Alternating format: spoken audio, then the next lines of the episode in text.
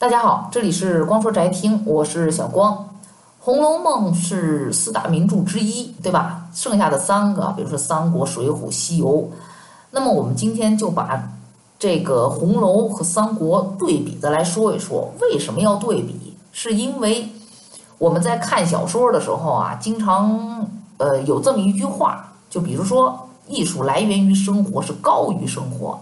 艺术呢，总是离不开虚构和夸张。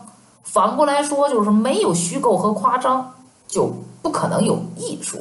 但是《红楼梦》很神奇啊，它是把一些所谓的亲睹和亲闻，也就是亲眼目睹和亲耳所闻的一些生活经验作为创作的基础，而且又经过了艺术的反复锤炼加工，把一些。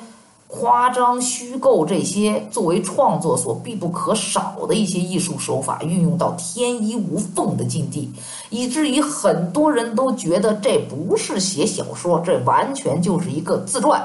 若干年前啊，甚至是呃，若干年前，很多人就把按年按月的编成了年表啊、世袭表啊，把这个曹家和贾府逐一的对照坐实啊。看看有没有什么可比性，甚至那个时候乾隆看了《红楼梦》之后，还是跟别人说呢：“说这这不就是纳兰他们家的事儿吗？对吧？有什么可写的？完全就是啊一模一样的。”就是因为他写的太过于真实了，所以才会出现如今那么多的啊探意啊《红楼梦》到底是怎么回事的一批红学家。《红楼梦》在整部小说里面啊，有人统计过了，写了四百二十一个人，而且写的这个社会生活现象啊非常之广，啊，从封建社会的上层来说，比如说皇亲国戚、王府官衙，下到市井老百姓啊，什么小巷子、寒门啊、寺庙妓院，甚至是农村啊、村野农家，都有这种啊来描述。所以他写的尽量的自然，而且逼真，去掉了一些浮夸的。这我觉得《红楼梦》在可以说是中外文学史上非常罕见的。那么，我们再折过头来看一看四大名著当中的其他的，《西游》我们就不说了啊。我们今天单单来说一个《三国演义》这部小说啊啊，当然了，艺术上是不可忽视的一种成就。但是夸张就成了这个小说当中主要的艺术一种手法。我们举俩例子，比如说关羽使的那把青龙偃月刀，八十二世斤啊，这在历史当中是没有根据的。而且实际上，你说那么重的刀适合打仗吗？这完全就违背了古代兵器要求的这种轻便。